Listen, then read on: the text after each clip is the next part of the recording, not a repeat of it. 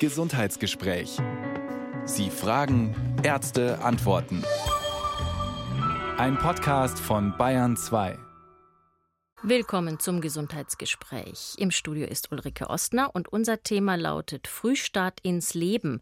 Was brauchen frühgeborene Kinder und ihre Familien?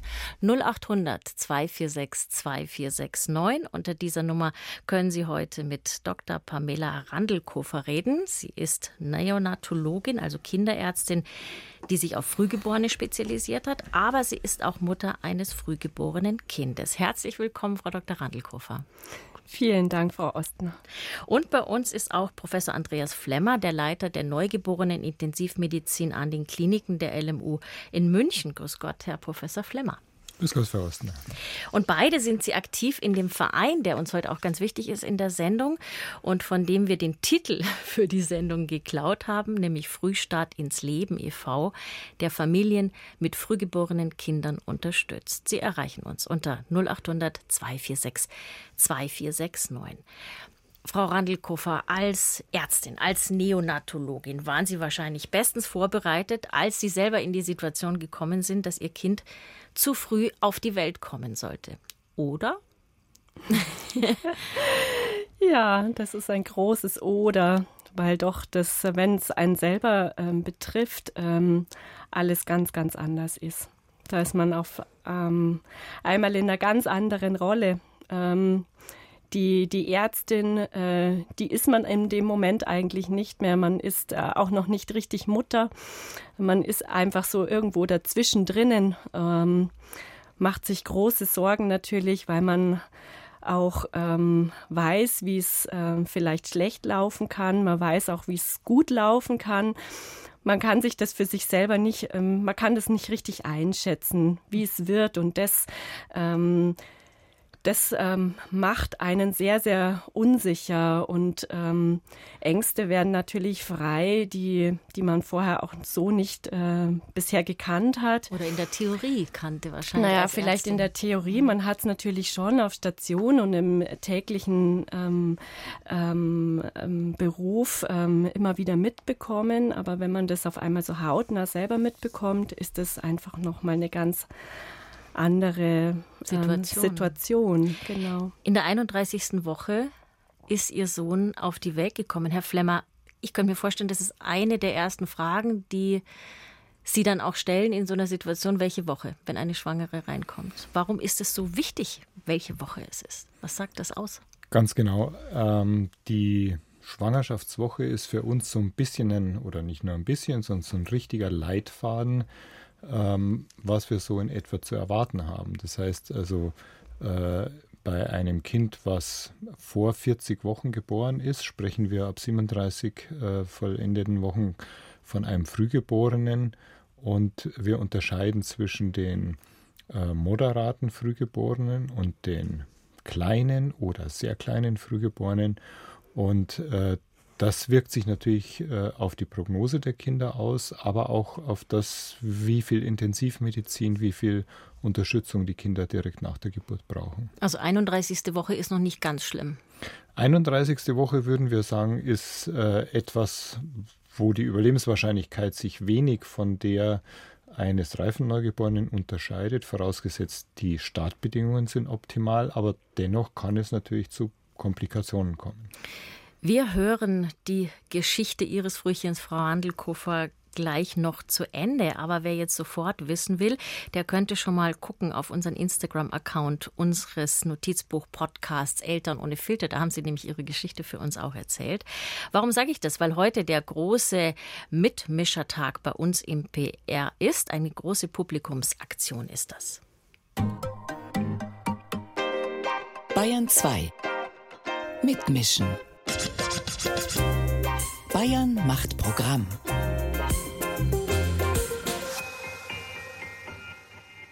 Ja, deshalb haben wir uns gedacht, im Gesundheitsgespräch, da kann man zwar immer mitmischen, indem man uns anruft oder uns eine E-Mail schreibt. Bei Eltern ohne Filter, da kann man über Social Media auch immer mitmischen. Also tun wir uns für diesen Tag heute zusammen. Christina Weber von Eltern ohne Filter ist jetzt da bei uns im Studio gegenüber. Christina, was gibt es zum Thema Frühchen von uns auf Instagram? Guten Morgen. Guten also Morgen. bei uns ist es so, dass ähm, wir das Glück hatten, dass Frau Randelkofer schon im Vorfeld ihre Geschichte ganz genau erzählt hat, auch sehr eindrucksvoll ähm, von diesen Momenten berichtet hat und da wir ja immer im Austausch mit unserer Community sind, haben wir darunter ganz, ganz viele Kommentare und auch ganz viele tolle Geschichten, die uns die User äh, und Userinnen erzählt haben. Und was für mich so beeindruckend war, war, dass A, alle noch ganz, ganz, ganz genau wissen, was da damals passiert ist und was nach was passiert ist. Und egal wie lange es her ist, ähm, es scheint die Familien wirklich zu prägen. Also wir haben da auch Leute, die erzählen, so mein frühgeborenes Kind ist jetzt 17 und macht jetzt gerade die Ausbildung. Und äh, das hat alles geklappt, weil wir da viel, viel investiert haben, viele Jahre. Und es gibt sogar Leute, die erzählt haben, ich war selber früh geboren und das ist jetzt so und so lange her. Und dann wird sich ausgetauscht, wie war es damals, wie ist es heute, was hat sich in der Medizin vielleicht verändert. Also ähm, die Diskussion kann man verfolgen, man kann mitdiskutieren, man kann seine eigene Geschichte erzählen und man kann auch Fragen stellen. Also einfach mal reinlesen. Ah, Fragen stellen, das würde uns dann natürlich auch interessieren für die Sendung. Wenn jetzt jemand sagt, ich möchte gerne meine Frage auf Instagram stellen an unsere Gäste jetzt hier im Studio, wie geht das? Eigentlich ziemlich einfach. Entweder direkt unter dem Post kommentieren, dann gucken wir da gleich rein und geben es weiter an euch im Studio oder eine Direktnachricht auf Instagram schicken. Was wir vielleicht unseren Hörern und Hörerinnen, also Ihnen da draußen ein bisschen zeigen wollen, ist, selbst wenn Sie viele Angebote finden, die irgendwie zum BR gehören, aber auf den ersten Blick nichts miteinander zu tun haben, ja, im Hintergrund haben Sie das eben doch. Christina, vielleicht sollten wir zwar erzählen, wie die Themen von den Leuten zu uns kommen. Wie geht das bei Eltern ohne Filter? Also gerade bei uns ist die Community natürlich zentral. Wir tauschen uns total viel aus. Wir erreichen ungefähr so 300.000 Leute im Monat mit Eltern ohne Filter und ein guter Teil davon kommentiert auch bei uns. Das heißt, wir bekommen sehr, sehr viele Nachrichten und Kommentare, die wir beantworten. Und da geht es ganz oft darum, dass Leute uns sagen, guck doch mal dahin. Diesen Aspekt, dieses Thema habt ihr noch gar nicht behandelt oder meine Geschichte ist bisher untergegangen. Ähm, das heißt, wir nehmen die Themen direkt aus der Community auf und dann gucken wir natürlich, was behandeln wir selbst bei Eltern ohne Filter, was ist aber vielleicht auch was, wo wir genauer hinschauen wollen, wie zum Beispiel im Gesundheitsgespräch, wo wir vielleicht auch Fachleute dazu holen wollen und so klappt der Austausch super, finde ich. Das finde ich genau diesen Ansatzpunkt jetzt, wenn einer von uns ein Thema hat oder auf ein Thema stößt oder eine von uns, wo man denkt, Mensch, das könnte jetzt auch die jungen Familien zum Beispiel interessieren, dann tauschen wir uns aus. Wir hatten das Beispiel ADHS, da habe ich einen eurer Podcasts gehört und dachte mir, Mensch, das müssen wir unbedingt wieder im Gesundheitsgespräch machen. Und auch da haben wir uns dann vernetzt und geschaut, dass wir die Themen auf verschiedenen Ausspielwegen zusammenbringen. Und bei bei uns im Gesundheitsgespräch ist es sowieso so, dass die Leute nicht nur anrufen, sondern auch viele E-Mails äh, schreiben oder auch telefonisch nach der Sendung bei uns noch rauskommen und oft auch Tipps füreinander haben. Das finde ich auch immer wahnsinnig interessant, auch in den Sendungen, wenn die einen sagen, Mensch, was der Herr Meier da gerade erzählt hat, das habe ich auch erlebt und bei mir hat XY geholfen oder so. Also das finde ich sehr spannend. In unserem Fall jetzt war es andersrum. Da bin ich zu dir gekommen mit der Idee, was über Frühchen zu machen und ihr habt die Türen weit aufgemacht. Fand ich gut.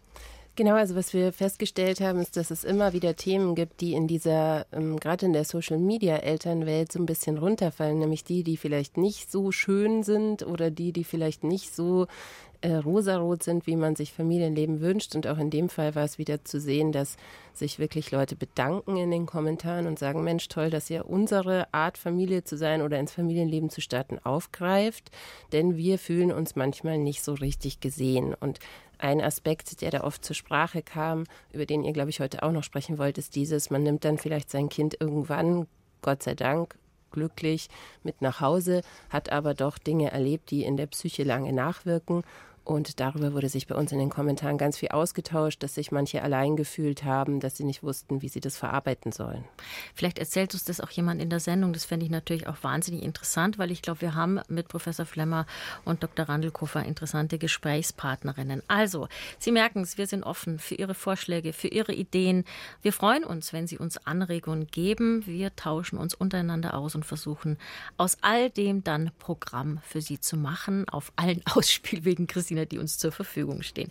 Vielen Dank an Christina Weber von Eltern ohne Filter. Und du begleitest uns, du hast es schon gesagt, indem du auf den Instagram-Account schaust und es uns in die Sendung gibst, wenn jemand was anmerken will oder auch was wissen will. Genau, vielen Dank.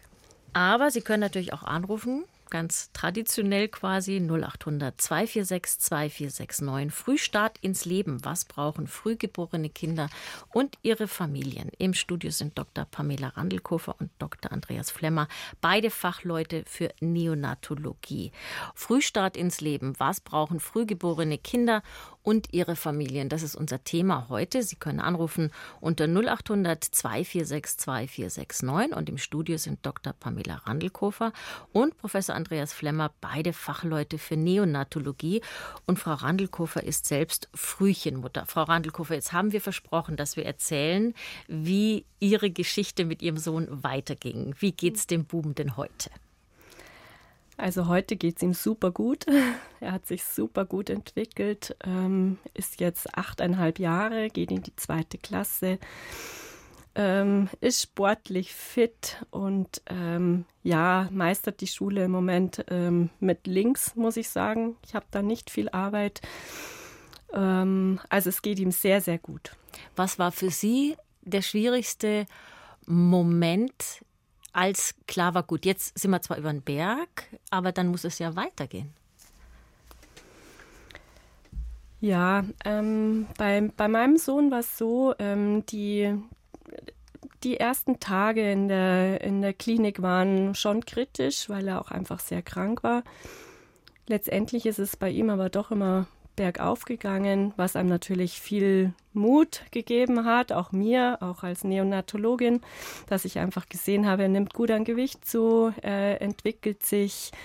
Ähm, klar, er war immer ein bisschen zarter und kleiner als die, ähm, die Kinder, ähm, die jetzt vielleicht auch reif geboren sind, wenn man sie so verglichen hat, wobei man da natürlich das immer nie machen sollte, Kinder vergleichen. Ähm, aber klar, er hat schon ein bisschen gebraucht, ähm, bis, er, bis er auch aufgeholt hat, ähm, motorisch, ähm, ähm vom Gewicht her, ähm, vielleicht auch äh, so ein bisschen im, im, Bereich des Sozialen. Ähm, er war dann schon auch immer sehr schüchtern, aber das ist natürlich auch immer die Frage, ist es die Frühgeburtlichkeit oder einfach vielleicht wäre sein er eh Wesen, schüchtern gewesen. Ja, einfach sein Wesen. letztendlich ja, habe ich immer gesehen, dass es bergauf geht ähm, und, ähm, und dass er sich ja gut entwickelt hat. Herr Flemmer, was sind denn für die Frühgeborenen die gefährlichsten Tage, die gefährlichste Zeit? Also die gefährlichste Zeit ist unmittelbar nach der Geburt. Die ersten, wir sagen immer zu den Eltern dann, wenn er die, er oder sie die ersten drei Tage gut überstanden hat, dann ist es schon mal eine ganz große Hürde, die übersprungen ist. Vor allen Dingen für die allerkleinsten Frühgeborenen. Äh, nichtsdestotrotz wissen wir, dass das so ein bisschen in Wellen geht. Dass äh, dann so mit 10 bis 14 Tagen wird es nochmal kritisch und schwieriger. Und für Eltern bleibt ihr Frühgeborenes lebenslang Frühgeborenes. Das ist etwas, was wir zunehmend lernen. Und ein Großes Beispiel dafür ist Stevie Wonder, der als Frühgeborenes geboren wurde und jetzt mit 70 Jahren an einer Niereninsuffizienz transplantiert werden musste. Und es ist zurückzuführen? Der war ein ehemaliges Frühgeborenes der 34. Woche. Damals, vor 70 Jahren, war das eine Sensation, dass er das überlebt hat, aber deswegen ist er erblindet und deswegen hat er Nierenprobleme entwickelt. 0800 246 2469, unsere Telefonnummer im Gesundheitsgespräch. Und die Frau Schleckendahl ist dran. Grüß Gott. Ja, guten Morgen. Guten Morgen, bitteschön. Ja, ich ähm, rufe an, weil ich selbst ähm, doppelte Frühchenmama bin und in München eine freie Selbsthilfegruppe für die Eltern und Kinder äh, mache. Und ähm, gedacht, ja, da rufe ich an, ähm, teile mit und möchte gerne gleich auf eingehen, ähm, dass die Eltern ähm, ein Leben lang Frühcheneltern bleiben und dass die Kinder für sich auch nicht nur von dem, was sie körperlich in dem zu frühen äh, mitnehmen, sondern auch von sich, von ihrem Wesen ein Leben lang Frühchen bleiben. Was meinen Sie damit? Das, was Sie erlebt haben, kommt einfach das ganze Leben immer wieder hoch. Haben Sie ein Beispiel da bei Ihren Kindern? Die sind jetzt, wenn ich es richtig ja, sehe, konkret, schon in der ähm, Pubertät, oder? Die Kinder. Ja, das Thema ähm, Regulation ob das jetzt Emotionen sind, ob das Wärme-Kälte-Haushalt ist. Also mein Sohn zum Beispiel, der war am Anfang nicht so gut in der Lage, seine Körpertemperatur zu halten und hat in der bis späte Kindheit, also er Jugendlicher, ähm, tatsächlich auch Probleme gehabt zu merken, ist mir jetzt kalt, ist mir zu warm.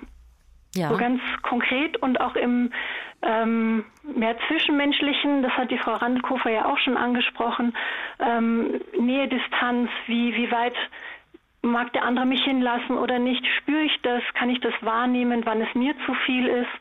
Das sind so Themen, die oft mitgenommen werden. Ist das was, Frau Randelkoffer, was Sie auch zum Beispiel in der Arbeit im Verein, wo Sie auch mit vielen anderen Eltern zu tun haben, merken und besprechen, solche Themen, dass es nicht nur rein medizinische Fragen sind, sondern eben auch mhm. viel Soziales, was damit zusammenhängt? Ja, natürlich. Ähm, das ist ähm, ja, das ist immer immer schön, wenn man sich austauschen kann und ähm, dann kommen natürlich immer so diese Themen auf und da ist es immer gut, auch Gleichgesinnte zu haben. und das dann einfach auch mal in auch in kleinerer Runde zu besprechen ist halt immer die Frage, ob das wirklich diese Frühgeburtlichkeit ist, aber es ist doch einfach gehäufter. Ähm, so, ähm, ja, gerade diese Emotionen oder auch mal vielleicht auch Konzentrationsstörungen. Ähm, ja, es, da gibt es ja eine Vielzahl an, an Themen, die man da einfach wirklich auch gut besprechen kann und auch sollte. Man kann es ja auch andersrum sehen und kann sagen, das sind Kinder, auf die haben die Eltern durchaus lebenslang immer ein besonderes Auge und die werden vielleicht auch besonders gefördert. Herr Flemmer, Sie brauchen das natürlich auch, die Kinder, aber andererseits ist ja auch schön, wenn man so ein bisschen ja, stärker unterstützt wird. Also erstens mal vielen Dank von Frau Schleckendahl auch und, und von Pamela Randelkofer, denn äh, dieser Ausblick auf die äh, psychosozialen Entwicklungen der ehemaligen oder eigentlich Frühgeborenen in höherem Alter, das ist ein ganz wichtiger Aspekt. Und ähm, tatsächlich ist es so, dass die äh, Förderung dieser Kinder essentiell ist, was die motorische und äh, auch die intellektuelle Leistungsfähigkeit der Kinder angeht. Aber die psychosoziale Förderung ist eben oft äh, eine Sache, die die Kinder lebenslang benötigen oder die Menschen dann späterhin weil wir wissen, dass Frühgeborene im Erwachsenenalter eben häufig äh, in der sozialen Interaktion unsicher sind. Und das ist etwas, was sie begleitet. Wenn wir schon über Begleitung reden, Herr Flemmer, wie ist denn das eigentlich? Also ein Kind wird geboren, so wie bei der Frau Randelkofer, sagen wir mal in der 31. Woche. Wie lange bleibt es dann, wenn alles gut läuft, in der Klinik? Also in der 31. Woche ist es so, dass wir häufig die Kinder vorm errechneten Geburtstermin, also vor der 40. Schwangerschaftswoche, nach Hause lassen können. Äh, bis zu fünf Wochen vorm Termin, also frühestens ab der 35. Woche lassen wir sie nach Hause gehen. Äh, manche von denen brauchen noch eine Überwachung zu Hause durch einen äh, Heimmonitor.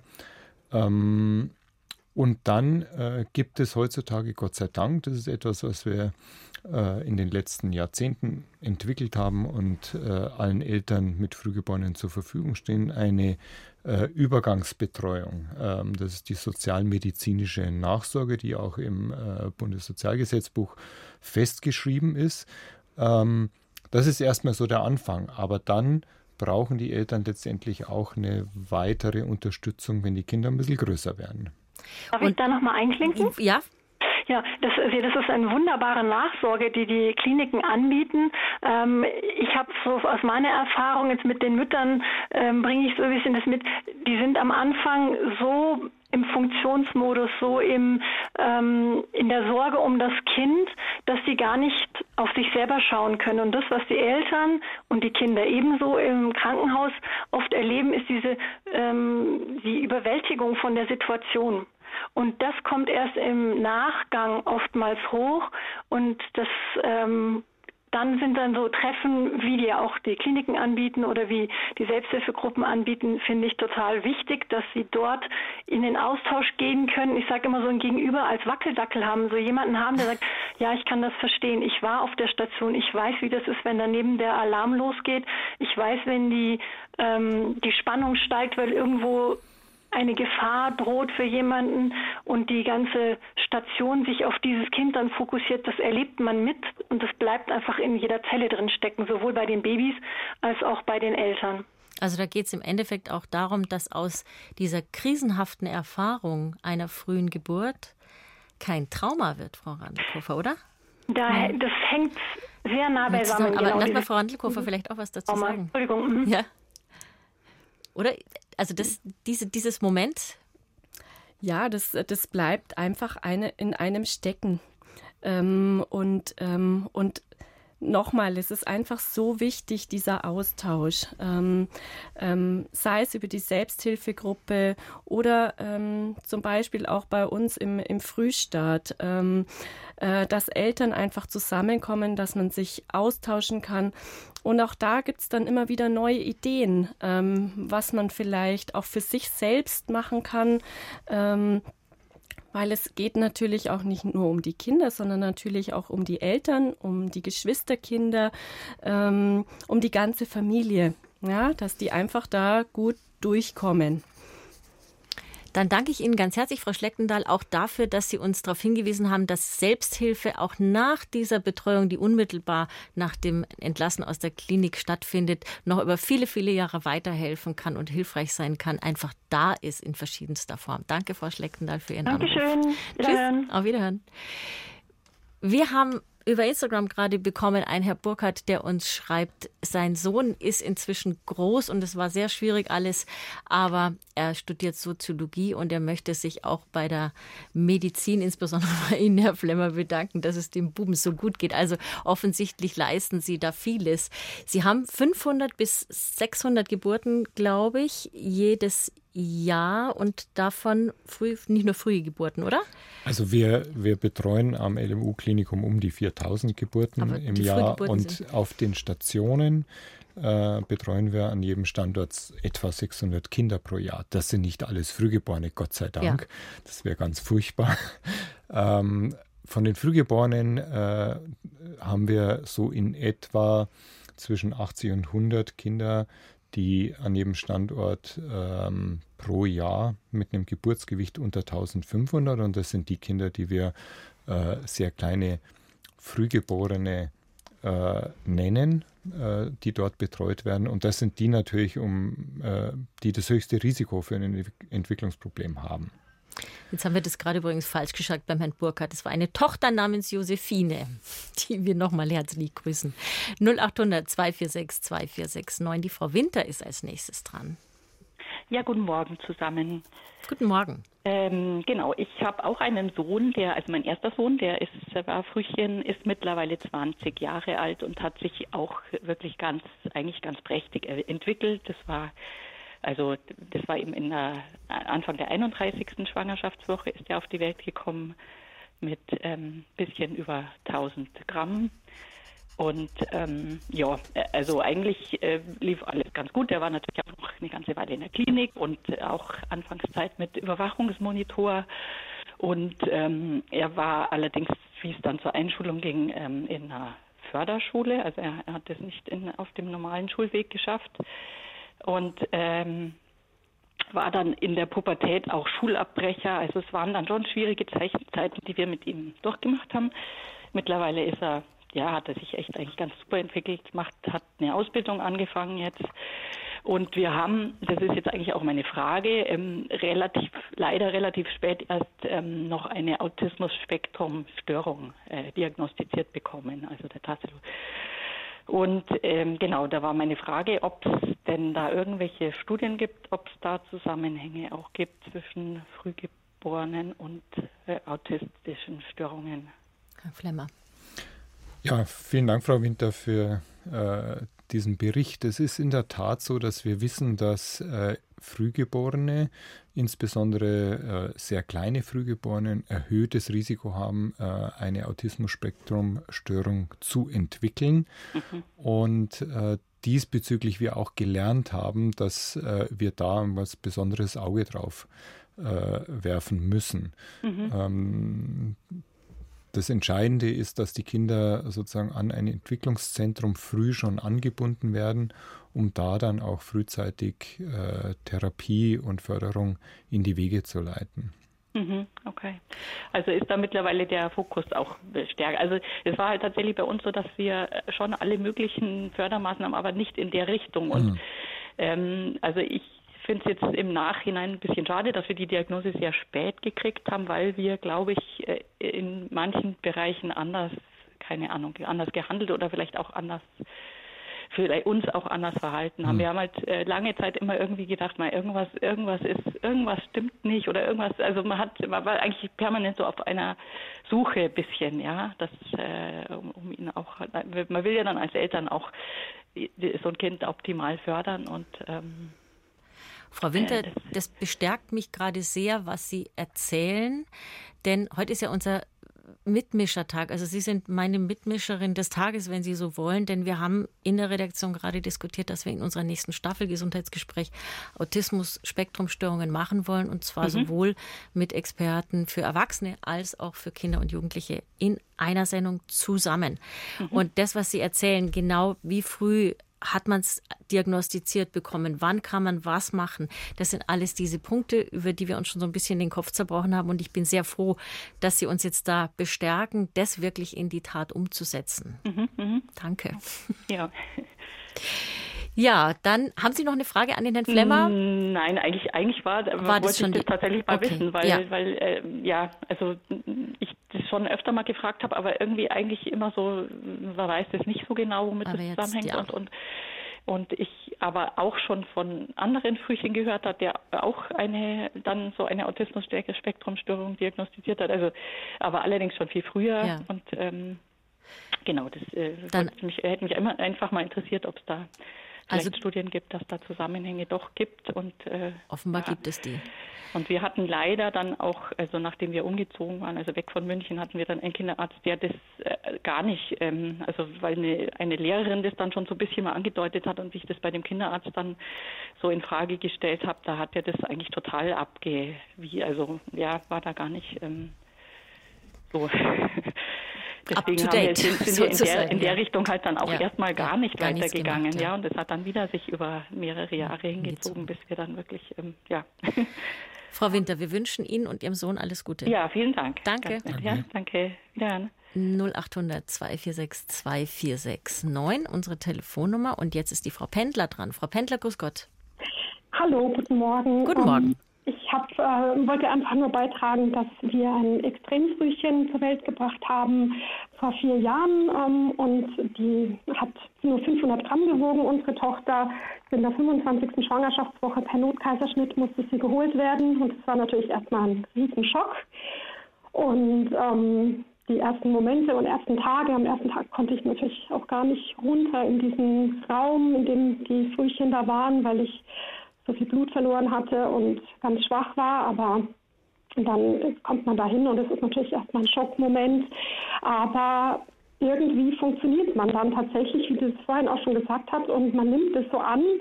Sieht alles ganz anders aus als ein rosiges Neugeborenes.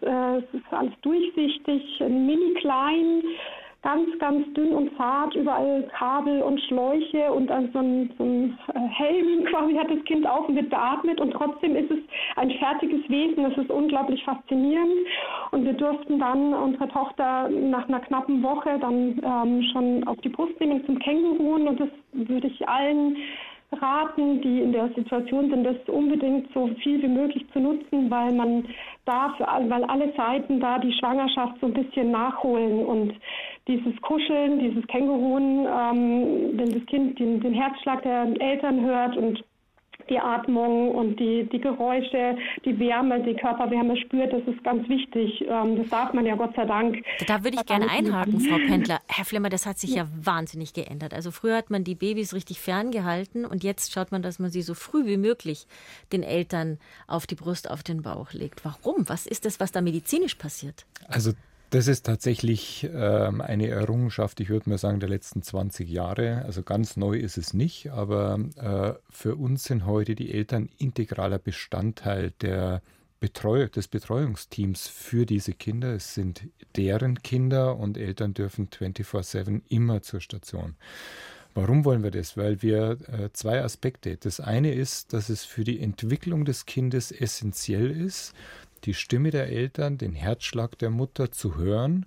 Wir wissen, dass so in etwa der 24., 25. Schwangerschaftswoche sich die Hörrinde ausbildet und wir wissen, dass die Kinder, die sozusagen isoliert sind und äh, wenig Stimulation von außen haben, hier eine schlechtere Entwicklung haben, die sich dann in das Sprach- und Hörverständnis des ganzen Lebens äh, fortsetzt. Und dann wissen wir auf der anderen Seite, dass die Eltern, die früh ähm, ein Kangaroo Care bei ihren Extremfrühchen auch durchgeführt haben, eine bessere Eltern-Kind-Bindung haben und eine bessere Annahme dieser Situation haben können. Und das ist tatsächlich das, was wir heute auch an wissenschaftlichen Daten zur Verfügung haben, die dieses Vorgehen stützen. Hat Ihnen das auch geholfen, Frau Handelkofer? Ja, natürlich. Ähm, es ist ähm, einfach immer schwer, wenn man die Kinder einfach nicht anfassen kann und ähm, im Inkubator sieht, man sie einfach, man ist einfach isoliert. Und wenn dann der Moment des Känguruen kommt, das ist, glaube ich, für Mutter und auch das Kind ein echtes Highlight. Ähm, wenn man das Kind auf die Brust bekommt, dann ist es einfach so, dass man dann einfach schon sofort merkt, das Kind wird ruhig. Es fängt einfach ruhiger an zu atmen, vielleicht auch effektiver zu atmen. Auch wenn es vorher vielleicht wirklich viele Sättigungsabfälle hatte, merkt man tatsächlich auch selber, dass also Sauerstoffsättigung ähm, Sauerstoff das spricht die Ärztin zwischen. Ja, genau. Aber ähm, die Kinder werden ruhiger, atmen viel besser, haben viel weniger Sättigungsabfälle, werden einfach ruhiger. Ähm, und ähm, mal auch, auch für, für die Mama selber ist das ein unheimlich schöner Moment, einfach das Kind zu spüren und vielleicht einfach auch noch ein Stück weit Schwangerschaft mit ähm, auch ein bisschen nachzuholen, ähm, weil man ja doch das Kind einfach doch nicht so lange in sich tragen konnte. Und das ist einfach so ein bisschen so dieser Ersatz. Ja, die Bindung wird gefördert. Wird ja. Ganz genau. Und ähm, nee, das sind die die, die allerschönsten Momente. Ja. Frau Pendler, wie geht es denn Ihrem Kind inzwischen?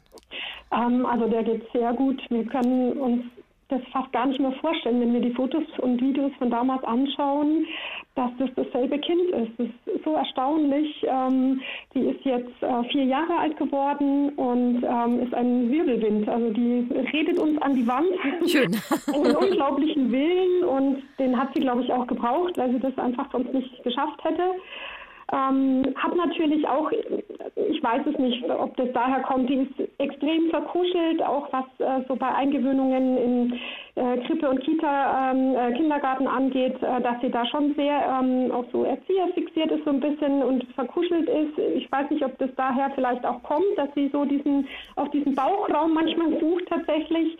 Ähm, und ähm, aber an, an sich ähm, hüpft in der Gegend rum, hatte natürlich ganz lange Probleme. Wir sind mit Sauerstoff und Magensonde und Monitor heimgegangen, sogar nach fünf Monaten noch. Also wir mussten die Intensivmedizin zu Hause noch weiterführen, auch ein halbes, dreiviertel Jahr. Das ist das, was Professor Flemmer gerade schon angedeutet hat, dass manche Kinder eben noch mit Überwachung nach Hause entlassen ja, werden. Genau. Eine letzte Frage, Frau Pendler. Mhm. Hat man das kommen sehen bei Ihnen? Oder haben Sie es also kommen sehen? Im Krankenhaus auch. Ich hatte eine sehr schwierige Schwangerschaft mit vielen Blutungen und dann haben die immer gesagt, sie holen das Kind in der 35. Woche, ähm, um halt da ähm, der Gefahr für Mutter und Kind ähm, ja, zu entgehen. Ich dürfte auf keinen Fall Wehen bekommen. Und ähm, ich dachte immer, ich werde da dann verhandeln, dann kriege ich noch eine Woche mehr oder so.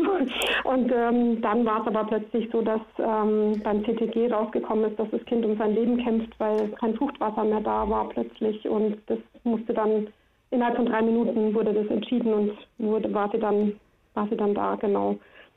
Also es hat sich indirekt ähm, angedeutet. Ich habe Gott sei Dank auch diese Lungenreifespritze bekommen. Das, da wollte ich nämlich gerade drauf raus, Herr Professor Flemmer, wenn man in einer Situation ist, wo zum Beispiel eine Blutung in der frühen Schwangerschaft eingetreten ist und dann kommt eine Infektion dazu, das kennen viele Schwangere und dann ist immer wieder so, hm, Vorsicht, Frühgeburt, hm, hm, hm.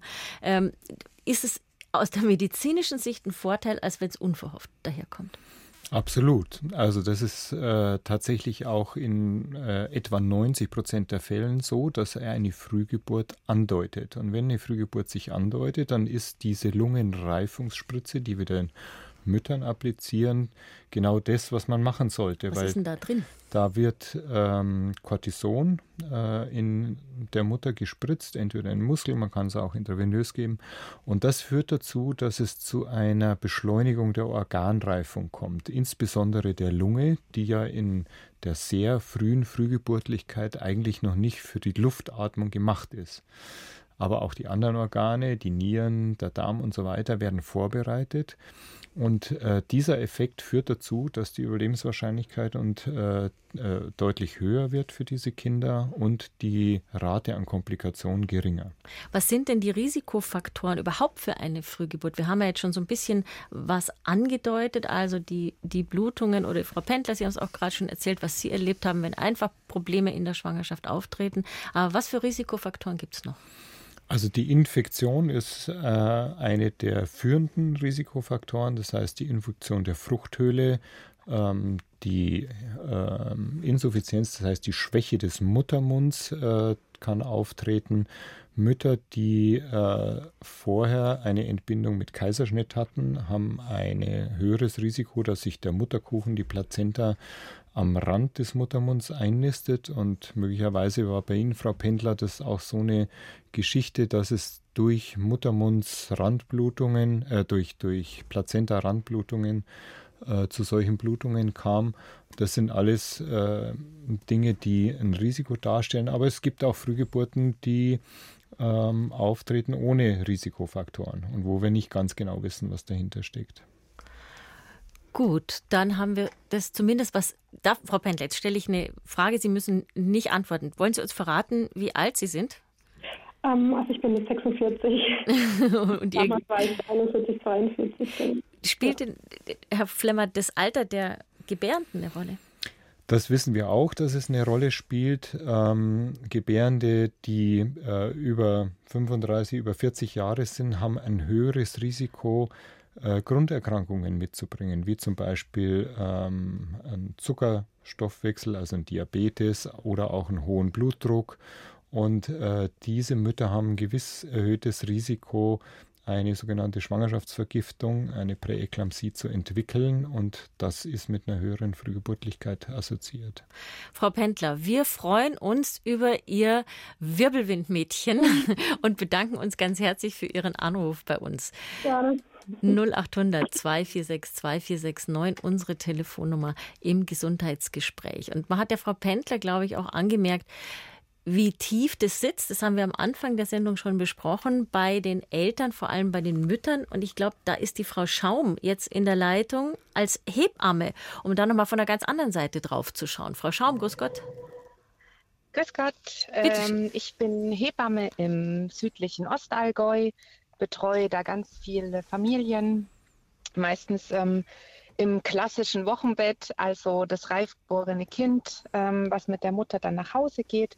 Ähm, bei den Frühchen ist es nochmal eine ganz andere Thematik. Ich hatte dieses Jahr tatsächlich gehäuft Frühchen, ähm, auch Zwillinge tatsächlich zweimal dabei, ähm, leider auch einmal mit einem ja doch tragischen Ende, muss man sagen, oder einer tragischen Thematik einfach. Und ähm, es ist wie gesagt für mich nicht dieses klassische Wochenbett.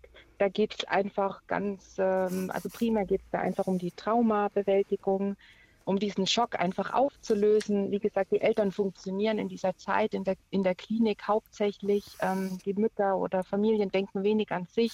Ähm, es wird wenig drüber gesprochen. Man ist einfach wirklich für das Kind da und ähm, hat natürlich auch eine große Sorge. Und die Nachsorge selber zu Hause läuft eigentlich bei uns sehr gut. Es gibt den bunten Kreis, es gibt ähm, ähm, einfach Kinderkrankenschwestern, die nach Hause kommen, die nach den Kindern schauen. Mir ist es daher ganz wichtig, also ich als Hebamme lege da den Fokus auch nochmal ganz sehr auf die Mutter und auf die Eltern. Ähm, da geht es jetzt einfach auch um Gespräche. Ich mache auch ganz gern so ein Bonding-Bad.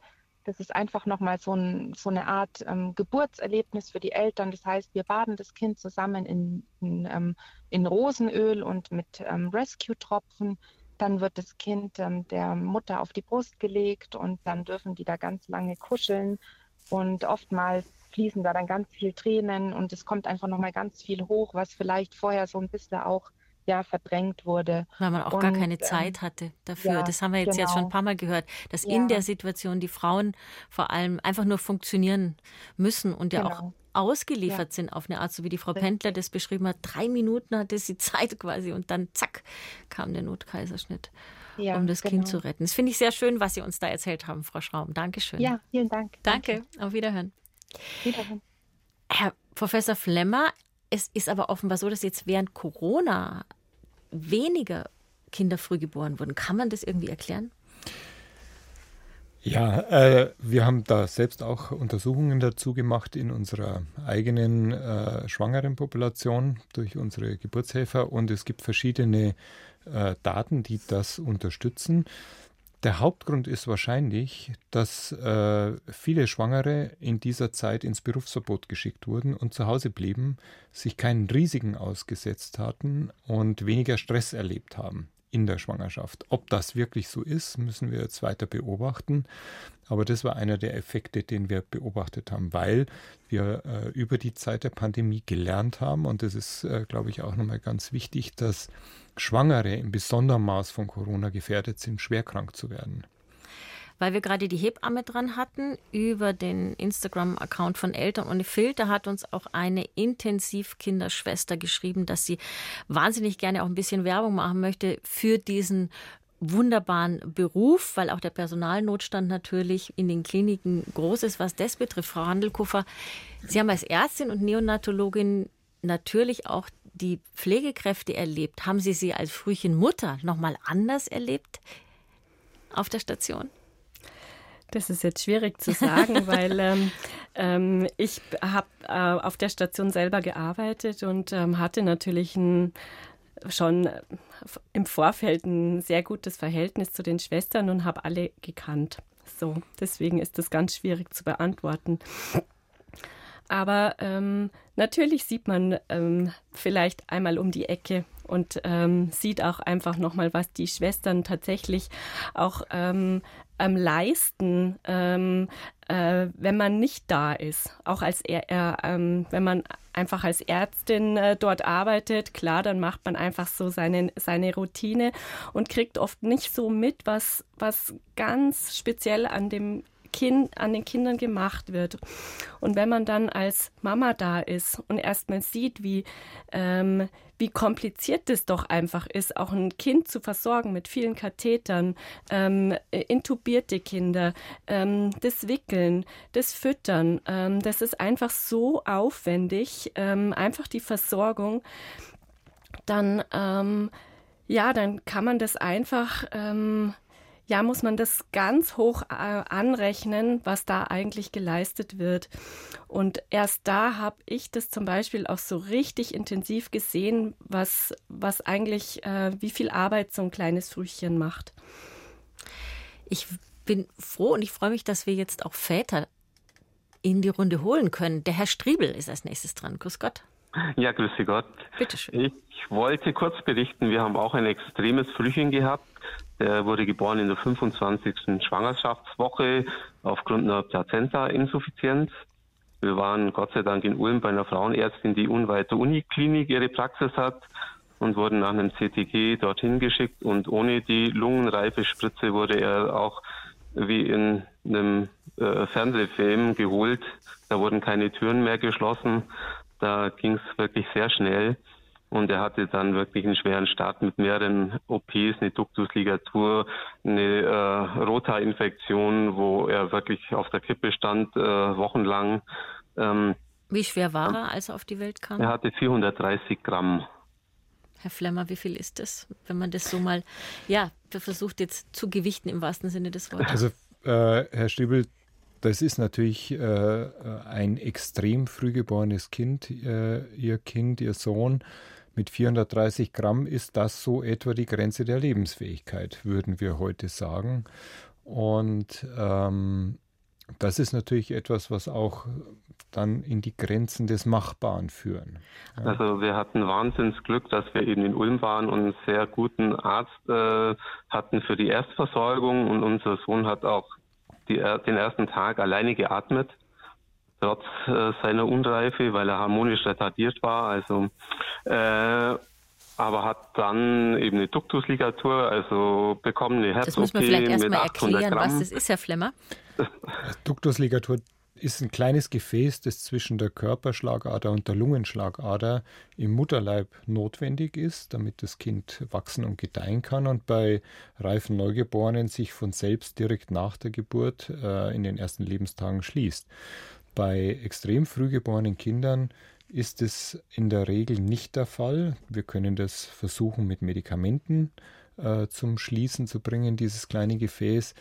Aber bei einigen wenigen Kindern ist es notwendig, dass wir tatsächlich die Kinderherzchirurgen dazu holen, die dann in einer kleinen Operation am Brustkorb dieses Gefäß verschließen.